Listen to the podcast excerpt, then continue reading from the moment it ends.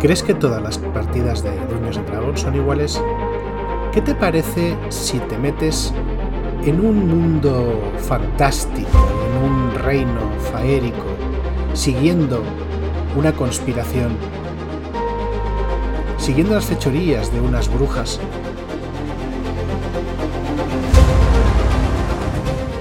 a través de una feria mágica.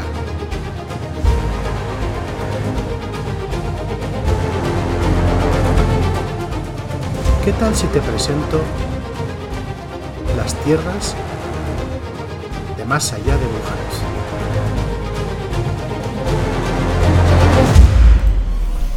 Hola a todo el mundo, os doy la bienvenida a Level Up, un podcast ofrecido por Ediciones Shadowlands, dedicado a Dungeons and Dragons y en el que te echaré una mano para acercarte al juego y empezar tus aventuras en sus mundos. Yo soy Nacho Gemaster y hoy seguimos hablando de aventuras para Dungeons and Dragons quinta edición, en concreto esta campaña tan curiosa eh, llamada, pues como os digo, las tierras más allá de Brujaluz, eh, con la que vamos a hablar, eh, de la que vamos a hablar, perdón, con nuestro queridísimo Fausto. Pero antes, vamos a hablaros también de que en shadowlands.es barra levelup vais a poder encontrar una lista completa de todos estos podcasts que yo os traigo y si os apuntáis a la lista de correo podéis obtener un par de aventurillas completamente gratis con las que echar unas buenas horas y quién sabe, quizá meter incluso estas en la campaña de la que vamos a hablaros. Y ya sin más preámbulos, Fausto, tú otra vez aquí. Qué casualidad. Eh, Shadowlands me ha atado a una silla. Estoy ahora mismo en una localización que no se puede decir. Eh, y por las tardes eh, me torturan un poco y después me hacen preguntas sobre aventuras y sobre cómo se tienen que jugar. por favor, pido ayuda. Eh, esto no es una broma, necesito auxilio, por favor, que alguien me, encuentre. No te quejes tanto que te alimentamos con tranchetes cada dos o tres horas, ¿eh? Estás. Eso está bien. Guapo estás guapo y sano. Perfecto, pues vamos a, vamos a darle. No, la verdad es que, yo creo que eres el colaborador que más veces ha venido, ¿no? Y yo, yo encantado. Pero no deja de ser curioso, es cierto. Pero ¿sabéis por qué? ¿Sabéis por qué hay tanto Fausto? Porque Fausto no para de jugar a rol, no para de, de jugar aventuras. Entonces, yo creo que es la persona que más aventuras ha jugado de Dungeons and Dragons en España, Dios mío. Eh, en fin. Yo he jugado contigo algunas aventuras. Eh, es, una locura lo que hacéis. Alguna de ellas. Es una locura lo que hacéis en el canal. En fin, eh, esta, esta, campaña, ¿qué le pasa a esta campaña, Fausto? ¿Por qué, por qué mola tanto? ¿Por qué parece que mole tanto? tengo entendido que, es ah. una, que es una campaña muy inusual, porque de esto lo hablaremos, lo desarrollaremos más hacia adelante, pero que tiene la intención de que sea una campaña que le dé mucho protagonismo a la interacción social, ¿no? Que está pensada para que muchos combates puedan resolverse sin violencia. O sea, mejor dicho, para evitar eh, muchos combates. Cuéntame, cuéntame a grandes rasgos cómo, cómo es esta campaña que, me parece tan, tan guay. Eh, para mí, The Wild Beyond the Witchlight, porque no pienso llamarla las tierras eh, eh, las tierras más allá de Brujaluz, porque es un nombre horrible, personalmente. Para mí es una de mis campañas favoritas porque me ofrece algo que otras campañas no me ofrecen, que es una resolución imaginativa de, de los conflictos. Ya no es tanto, llegas aquí, te pones a pegar esta cosa repetidas veces hasta que muere y luego puedes avanzar, sino que aparte de poder hacer eso, que obviamente tienes esa opción, te puedes comer un poquito más la cabeza. A lo mejor, eh, por ponerte un ejemplo, hay un combate contra un conejo, un Harengon, nombre conejo, que puedes o bien pegarle una paliza y tirarlo al suelo y reventarlo, o debido a que fue encerrado en un árbol atando su bufanda larga a, eh, a un árbol, si consigues descubrir eso, le agarras, él intenta liberarse y tú lo tienes atrapado, le empieza a dar miedo y se rinde. O en vez de luchar contra los enemigos finales, puedes dejarlos completamente vivos y lo que tienes que hacer simplemente es buscar tratos con ellos, intentar ayudarles y estar eh, un poco de su parte para que te dejen hacer lo tuyo. Es decir, es una campaña en la que el combate toma un apartado completamente secundario y es una campaña de exploración, de descubrir las maravillas del Feywild, de conocer gente extraña. Es un poco A mí me gusta definirla como una campaña de dibujos de sábado. Cada sesión es una cosa nueva que está pasando, que toda lleva hasta el objetivo final, pero no te pasas rollo cuatro semanas desarrollando una trama de investigación que culmina al final. No, es en plan de. En la primera sesión, de camino a la guarida de la primera mala, te encuentras con una colina parlante en la que vive un goblin que tiene varias. Em, varias eh, llaves y varias cosas. Y puedes hablar con ella y puedes tratar. Y es lo que me gusta esta campaña, es decir, es imaginativa, tiene cosas nuevas, te ofrece lo, que sería adentrarte en un territorio de fantasía, en el Feywild, en el mundo feérico, y que sea todo brillante, extraño, imaginativo y maravilloso. Y de hecho, eh, por eso es una de mis campañas favoritas. Yo, por ejemplo, cuando la jugué, la jugué antes de la traducción al español y la llamé correctamente, eh, y como manda la tradición, eh, os lo voy a leer literalmente para que luego no haya problemas. Bueno, igual bien de Witchlight, lo salvaje más allá de la luz fatua. Porque también una cosa con la que juega mucho esta campaña es con los nombres. Todos los nombres son bromas, son pullas o tienen algún tipo de referencia. Y es también una forma de incluir ese apartado de, de cuento de hadas. Entonces eso, para mí un campañote. Sí, sí, sí, Está más o menos en mi ranking de, cinco campañas ahora de Day de quinta oficiales, porque si nos metemos con de Homebrew ya nos podemos tirar aquí 20 años, sería eh, La Maldición de Strad, Dragonlance, Witchlight, Waterdeep y por último eh, la campaña de eh, Icewind Dale. Pues sí, básicamente tu top 5 es el top 5 de casi todo el mundo. Con lo cual, de lo cual podríamos sacar una, valiosa lección, ¿no? Que son las cinco campañas más inusuales que han sacado para quinta edición. Son, eh, vaya casualidad, también las que más han triunfado. O sea, una aventura urbana, una aventura centrada en el tropo del villano inasequible, ¿no? Que es Strad. Esta campaña, tal, bueno, en fin. Eh, luego la gente se echará más a la cabeza y no entenderá. Uy, ¿cómo puede ser? Pues puede ser porque han variado los tropos de fantasía. Por eso, hombre, eh, en fin. Me gusta mucho lo que escucho, Fausto. Eh, siempre me ha traído bastante esta, campaña y me molaría que nos contases algo más de, eh, sobre el argumento. ¿no? O sea, cuando una persona que esté escuchando este programa y también le, se le hayan puesto las orejicas así de punta, ¿qué puede esperar de, esta, de esta aventura? ¿De qué va un poco? ¿no? ¿Cuál es el argumento sin entrar en spoilers? Vale. Para empezar, lo primero que te narran al entrar es eh, un poco la historia del Feywild, un poco unas ideas de creación nuevas y nuevas razas que puedes jugar o nuevas especies. Encontramos a las hadas, a los Harengon, tenemos tipos de magia nuevos, tenemos eh, trasfondos para haber sido una persona que estaba en el Feywild y ha vuelto. Eh, aparte también es de las primeras en las que empezamos a ver este nuevo diseño de especies más parecido a D&D One. Eh, y tiene cosillas bastante interesantes en, ese aspecto. Después te plantean directamente los ganchos de la aventura y te dicen, oye, la aventura la puedes hacer por la razón que tú quieras.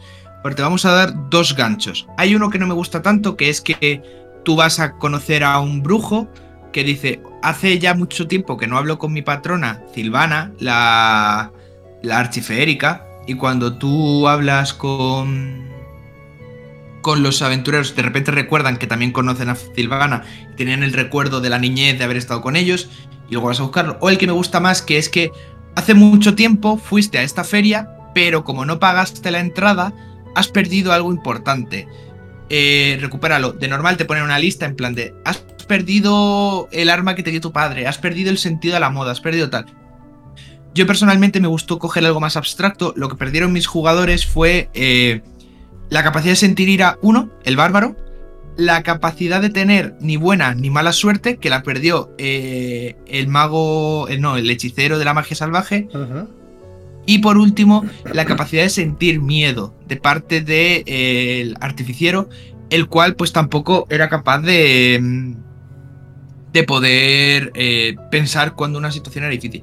Además de otro elemento que a mí me gusta mucho, que es que perdieron su nombre. No su nombre en plan de ahora se llaman de otra manera, no, es tu nombre porque al fin y al cabo el Feywild se describe como un espejo del mundo real. Entonces, si tú no tienes tu nombre, no sabes quién eres. Y si no sabes quién eres, no puedes tener un reflejo. Por lo que ellos, siendo originarios del Feywild, perdieron la capacidad de estar en el Feywild y tuvieron que abandonar su hogar a los 6 años. Eh, eso es una cosa bastante chula. Luego ya le puedes dar las eh, tramas que tú quieras. Por ejemplo, cuando Doblajes y Mazmorras empezó esta campaña que al final no pudieron continuarla, lo que pasaba es que ellos tenían un orfanato y lo que les había sido robado eran a los niños. Y hay otra persona a la que, por ejemplo, hizo un poco eh, estilo Dororo. No sé si has leído el manga Dororo. No, no, no. Yo mangas no, no leo. Vale, pues en el manga Dororo, básicamente lo que pasó, bueno, es de los años 60, imagínate. Eh, lo que pasa es que un señor feudal decide venderle a 48 demonios a su hijo. Y entonces cuando nace el hijo no tiene espina, no tiene manos, no tiene piernas, no tiene piel, no tiene tal. Y se pone prótesis. Y va matando demonios y cada vez que mata a un demonio recupera una parte de su cuerpo. A lo mejor mata a un demonio y recupera los dientes y pierde dos dientes de madera. Luego mata a otro y recupera un ojo. Luego mata a otro y recupera el sentido del tacto. Y más o menos hizo eso. Literalmente le robaron eh, la piel y dos brazos. Entonces iba con unas prótesis. Y está bastante chula. Eso es lo primero que te encuentras. Y después de que se te haya robado algo que tengas que ir a buscar, te dicen, la única forma de acceder es yendo a la feria de eh, la bruja luz, que creo que es como la han traducido. A mí me gustó el fuego fatuo porque eh, otra vez juegan con los dobles sentidos. Tenemos a el señor luz y el señor bruja, que en este caso serían, en mi caso, el señor Luz y el señor Fatuo, porque es como la dualidad. Y tú te vas a esa feria y lo primero que pasa en la feria es que tienes atracciones. Entonces tú puedes ir disfrutando de las atracciones. Poco a poco en esas atracciones vas aprendiendo información. Silvana ha sido secuestrada. Eh, hay tres sagas que, han, que controlan el reino de Silvana y que la han apresado. Y mientras vas en las atracciones y te lo vas pasando bien, tienes unos desafíos con los que vas haciéndolo. Al final te enfrentas contra el señor Luz y el señor Fatu en el sentido de que te llaman para ver qué pasa. Y cuando hablas con ellos te dicen, sí, sabemos que está la situación, pero como las sagas nos han amenazado con quitarnos esta feria, pues estamos complacientes. Y entonces tú tienes que conseguir convencerlos de que te ayuden. Cuando te convencen, vas a uno de los tres eh, puntos de eh, este plano de Prismy, del plano de Silvana, que son Hider, Titer y John, que yo los traduje como aquí, allí y allá y poco a poco eh, tienes que ir haciendo tus aventuras. Sí, porque es eso. Hay muchos personajes que tienen sus nombres en inglés y que creo que no han traducido y se pierden los chistes. Por ejemplo, eh, hay un hay un goblin, no recuerdo ahora su género, creo que era neutro, pero eh, su nombre era algo así como Slink Slang, que es el, sonido que hacen eh, las campanillas al sonar, porque es un goblin que tiene, o una o un e-goblin, no me acuerdo muy bien ahora de sus pronombres, pido perdón, eh, que tiene varias llaves colgando de todo su cuerpo. Entonces yo eso lo traduje como Tilintolón. Por supuesto. Hay otro, hay otro personaje que es un, un chaval que se dedica a eh, ayudar al al Feywild a luchar contra las sagas y tiene a los niños perdidos y les va ayudando. Y se llama eh, Will of the Feywild, porque el nombre Will existe y luego of the Feywild, que es también ese doble sentido, que se podría haber traducido, por ejemplo, como Esperanza del Feywild, que es lo que hice yo. Entonces, eso tiene un montón de nombres que se pierden. Entonces, tú lo que haces es que vas yendo a cada reino de cada saga, recuperas de ellas tu cosa o vas investigando y llegas finalmente al Palacio de Silvana, donde ahí descubres que Silvana está eh, completamente paralizada por ciertas cosas y tienes que resolver el enigma de cómo liberarla. Que no lo voy a contar para hacer mucho spoiler. y por eso me gusta también esta aventura, porque es, tú tienes que ir aquí, tú tienes que llegar hasta el final, búscate la vida, gestiónatelo y aquí puedes meter todo lo que tú quieras de la fantasía o cualquier cosa. Tú, por ejemplo, si a ti te gustan las ferias y a ti te gusta el, el, saltarranas, como lo llamamos en, Almería, pues a lo mejor puedes meter una versión ahí, puedes meter una aventura o un modulito. Y luego, otra cosa importante de este módulo y que está chula para no perdernos mucho es que se han metido dos eh, facciones que aparecen en los dibujos de los años 80. La Liga de la Malevolencia y eh, la llamada del valor, que son dos facciones de aventureros que aparecían y que eran amigos de los protas, para también meterte un poco en esa nostalgia de niño pequeño, porque esta campaña está pensada para decir, ¿te acuerdas de los cuentos que leías? ¿Te acuerdas cuando eras chico? Pues vas a revivirlo todo. Y te transmite muy bien esa experiencia.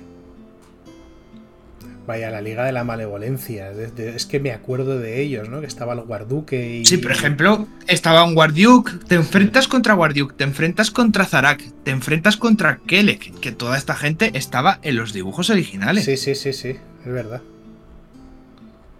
No, y no solamente eso, sino que también son.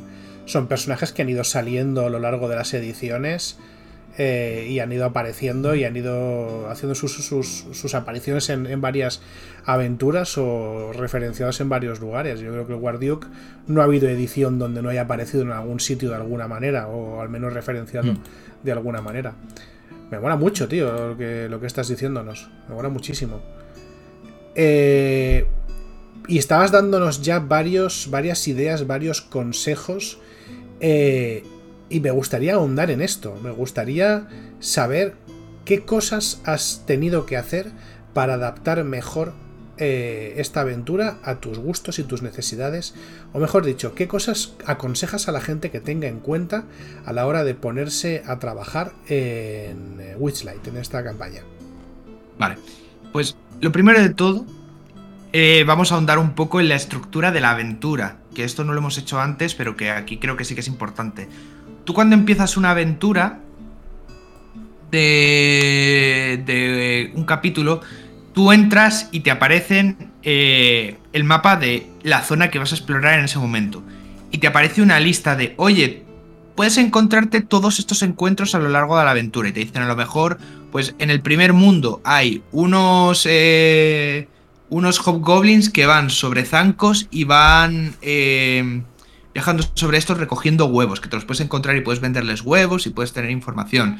Te encuentras con un pozo que si te metes puedes ver el futuro. Te encuentras con unas ranas que tienen una corte y se ponen a hablar.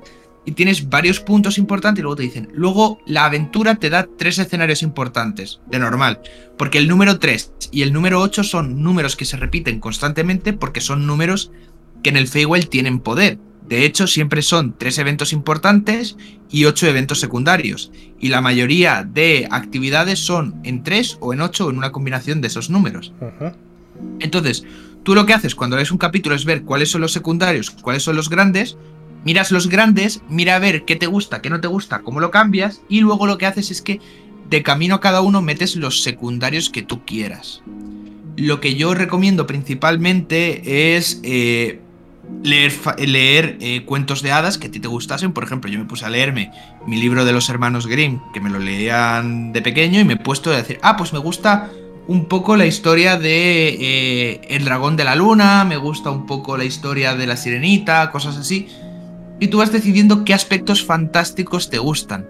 Y luego lo bueno es que tampoco te tienes que preocupar del valor de desafío porque esto no es para pegarse con gente, no son mazmorras, no es dungeon crawling, sino que son encuentros sociales que te gustaría tener. Por ejemplo, eh, el niño que gritó eh, lobo, hay muchas formas de incorporarlo a esta aventura.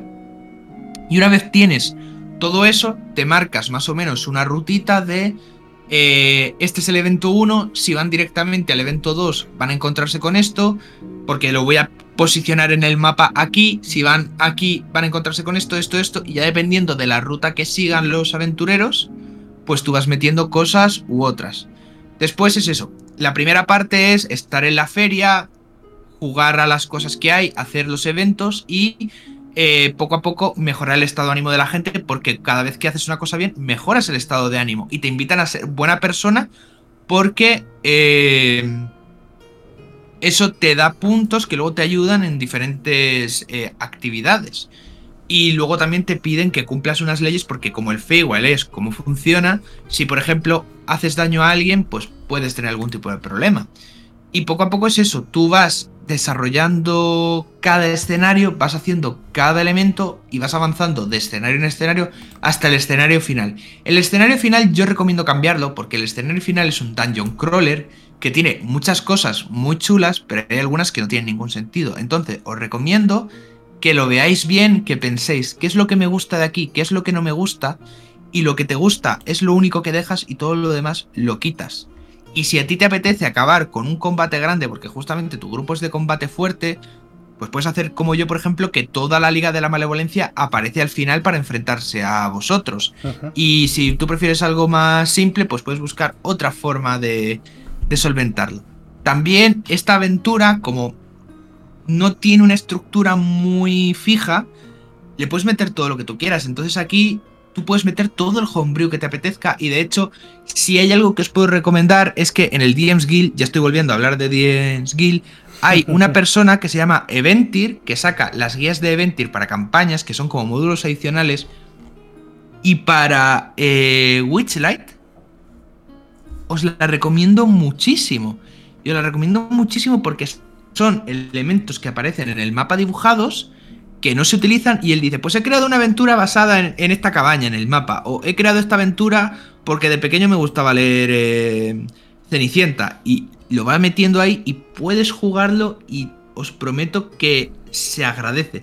Además, como es el Feywild, no os tenéis que preocupar y podéis interpretar las cosas, podéis meter las cosas como os dé la gana, no os tenéis que preocupar de tiempos, de formas, de distancias, de absolutamente nada. Y además, como es una campaña de estar en una tierra que no conoces y de ver cosas que no conoces, es una campaña que eh, hace ya unos años publiqué una review en el blog de Bastión Rolero, que ahora está ya cesado.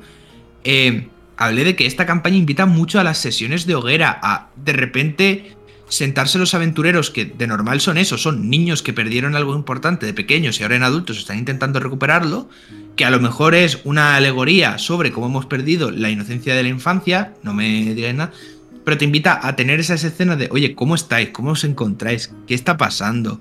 ¿Cómo os sentís? Yo estoy en la mierda, yo estoy bien. Y vas eh, desarrollando a partir de eso. O sea, para mí, la forma de poder desarrollar esta aventura es, létela, mira lo que te gusta, métele todo lo que tú quieras, desarrolla el camino según te dé la gana cambia lo que te apetezca y lo que no te apetezca, no. Haz un final chulísimo, resuélvelo todo con un colorín colorado y acaba. Bueno, de hecho, no puedo decir colorín colorado porque el final de mi campaña acabó con que todos recuperaban las cosas y todos iban muriendo poco a poco y se acaban convirtiendo en plantas y creaban un campo de flores todos al final. Porque es el igual. Es el Feywild, es lo que iba a decirte. Esto, claro, yo. De, hecho, de hecho, lo bueno, lo puedes meter lo que te dé la gana porque tú puedes decir, es el Feywild. No, porque aquí hay un dragón que dispara eh, cupcakes por el culo. Porque es el Feywild, a mí que me cuentas, tío. Exactamente. Eso tiene gracia. A mí que me cuentas, joder, eres el dueño master. Que no, es el Feywild, maldita sea. Es el Feywild. Eh, ah. A ver, en realidad mola, mola mucho porque yo del Feywild no sé, no sé demasiado, más allá de lo que he podido leer en quinta edición pero hay un plano eh, de Eberron que es Telanis, es la corte de las hadas, que es prácticamente lo mismo, es el Feywild, y no solamente es un reflejo de los mitos y las creencias y los sueños del mundo real, sino que además es un lugar que no obedece a la lógica normal de causa-consecuencia, sino que obedece a una lógica narrativa. O sea, las cosas tienen sentido en ese mundo si tienen sentido narrativo. Es un poco como los capítulos de Ricky y Morty estos donde trabajan con la meta narrativa y tal. Pues esto es igual. Un poco sí. Y me lo imagino, me lo imagino así, ¿no? O sea, que las cosas tienen sentido porque tendrían sentido en un cuento, no porque tuviesen sentido en la vida real. Y adaptarse a esa manera de pensar puede ser todo un desafío. De hecho, eh, hay una mecánica que se utiliza en Pathfinder, que se utiliza en Conan, que se utiliza en Fate también, que son los puntos de destino, los puntos fates, de poder utilizarlo. Y aquí yo recomiendo mucho utilizarlo. Yo esa campaña la incorporé en el sentido de que en el primer acto, que es cuando estás en la feria, tú eso tienes que hacer feliz a la gente y si haces feliz a la gente te convierten en el rey y ganas muchas cosas. Entonces yo tenía un punto de bienestar y un punto de malestar. Entonces, si eh, hacían cosas buenas ganaban un punto de bienestar que es que les daban que podían volver a repetir una tira cuando quisiesen. Pero si hacían cosas malas ganaban un punto de malestar y entonces yo podía gastar ese punto cuando quisiese para joderles. Está muy bien tenerlo así para que salga todo a tope. Además como es una campaña que otra vez que el combate tiene un aspecto secundario y que lo importante es vivir una fantasía no tengáis miedo tampoco en dar eh, objetos mágicos súper tochos. si os apetece darles una espada super tocha, rollo, un vestigio de la divergencia de Critical Role adaptada aquí, se la puedes dar, darle todos los objetos, porque el combate no es importante. Aquí la campaña no está desarrollada alrededor del combate y puedes darle todo lo que quieran en su relativa medida, porque aparte, como es el Feywild, si por ejemplo dice, ay no, es que si ahora vuelan, eh, se jode mi, mi mazmorra de aquí que he hecho, pues puedo meter una araña gigante que dispara redes y que puede atraparlos, o cosas por el estilo. Entonces, lo bueno es que como aquí tu imaginación es el límite, tú lo que tienes que hacer es sentirte como un niño pequeño de cuando estabais jugando de, no, yo es que yo te ataco con mi soldado, ah, pues mi soldado tiene un tanque y entonces te mata, ah, pues yo tengo un rayo desintegrador de tanques y entonces te reviento. Y tenemos que jugar con esa misma sensación de ser un niño pequeño y de eh, pensar locuras y ver cómo se desarrollan. Has dicho una cosa muy interesante que, lo hemos mencionado un par de veces con anterioridad, pero me gustaría profundizar un pelín ya para acabar. Y es que eh, no. Esta campaña ofrece muchas alternativas al combate y al final saca el combate del protagonismo que normalmente ha tenido en las aventuras de Dungeons and Dragons. ¿Cómo lo hace, Fausto? ¿Cómo, cómo encuentras tú o qué has visto tú en la campaña que permita incentivar esta manera de, resolver las cosas de otra manera que no sea dándose de cazos. Vale. Eh, al final, el Feywild es, como he dicho, un reflejo de la realidad. Entonces, la metáfora toma un apartado muy importante. Entonces, muchas cosas se pueden resolver por esa misma metáfora. Ya hemos hablado de eh, Longscar, que es ese Harengon que yo traduje como Agdon Fulargo, porque, porque creo que es la mejor traducción posible para ese nombre. Eh, que como él estuvo apresado, si él siente que está apresado, puede eh, hacerse chiquito y puede eh, sentir que tiene que huir. Pero por ejemplo, nos encontramos con un gigante, un cíclope, que está buscando a su abeja que le ha robado un diente de león vivo. Y cuando aparece, la solución no tiene por qué ser que eh, simplemente hay que matarlo y ya está, sino que se pone a hablar, explica que esa abeja es suya, y si tú les explicas que es que están enamorados, él no comprende lo que es el amor. Y lo único que pide a cambio es que le ayudéis a encontrar un novio, una novia o un enovie para poder. Eh, para poder. Eh, salvarse, eh, sentir amor y dejar que la abeja se vaya con vuestro compañero. Y luego más tarde te encuentras con una troll que está eh, secuestrando a gente intentando convertirlos en sus novios, pero los acaba liberando porque nadie quiere ser su novio. Y cuando se encuentra con el cíclope, se enamoran. O luego, por ejemplo, eh, tenemos un momento en el que unas tribus se enfrentan a ti cuando te ven o te intentan echar salvo que eh, vayas justamente con su rey, que lo has encontrado anteriormente y que si hablas con ellos te lo van a escribir y van a decir, oye, yo creo que puedo encontrarlo. Y siempre te encuentras una forma de poder resolver el problema. Además tenemos la metáfora de, a lo mejor te dicen, estoy buscando mi peine dorado y mi eh, copa de plata y a lo mejor tú contarles eh, un panal de miel y contarles un, palo recubierto de telarañas te sirve para resolver esa metáfora. Esto es una referencia a Más allá del jardín. Eh, no lo dudo. También veos Más allá del jardín para esta campaña. Sí, desde luego. Eh, y es eso.